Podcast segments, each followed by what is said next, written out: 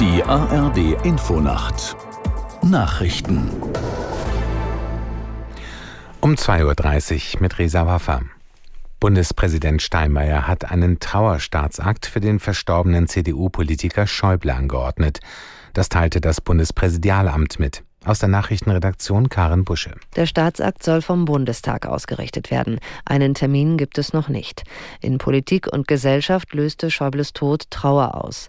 Bundespräsident Steinmeier nannte Schäuble einen Glücksfall für die deutsche Geschichte. Bundeskanzler Scholz würdigte Schäuble als scharfen Denker, leidenschaftlichen Politiker und streitbaren Demokraten.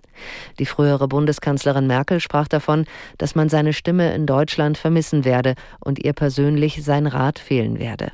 Schäuble war am Dienstag im Alter von 81 Jahren gestorben.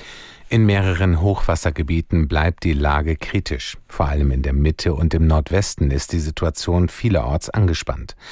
Die Gemeinde Lilienthal bei Bremen musste evakuiert werden, nachdem ein Deich gerissen ist. In Sachsen-Anhalt wird erstmals seit zehn Jahren ein Wehr geöffnet, um Magdeburg und die umliegenden Orte vor einer Flutwelle der Elbe zu schützen.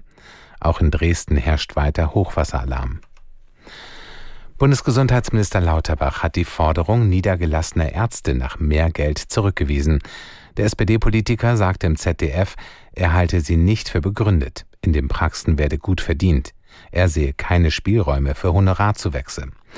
Lauterbach erklärte, im Januar werde es einen Krisengipfel geben, um über die beklagten Überleistungen und die Bürokratie zu beraten. Der derzeitige Streik bringe überhaupt nichts nach vorne. Ärzteverbände hatten dazu aufgerufen, Hausarzt- und Facharztpraxen bundesweit zwischen Weihnachten und dem neuen Jahr geschlossen zu halten. Mexiko drängt darauf, dass die USA geschlossene Grenzübergänge wieder öffnen. Außenministerin Barcena sagte nach Gesprächen mit einer von US-Außenminister Blinken angeführten Delegation, das Treffen sei gut verlaufen. Näheres ist noch nicht bekannt. Die USA haben einige Grenzübergänge wegen der starken Migrationsbewegungen aus Süd- und Mittelamerika stillgelegt, um die Einreise zu erschweren.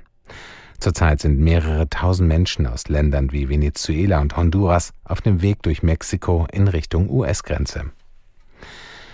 Das Wetter in Deutschland. In der Südosthälfte locker bis gering bewölkt, in der Nordwesthälfte teils schauerartiger Regen, 8 bis 0 Grad.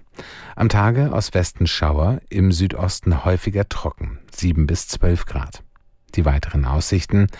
Freitag windiges Schauerwetter. Im Südosten teils heiter, 7 bis 12 Grad.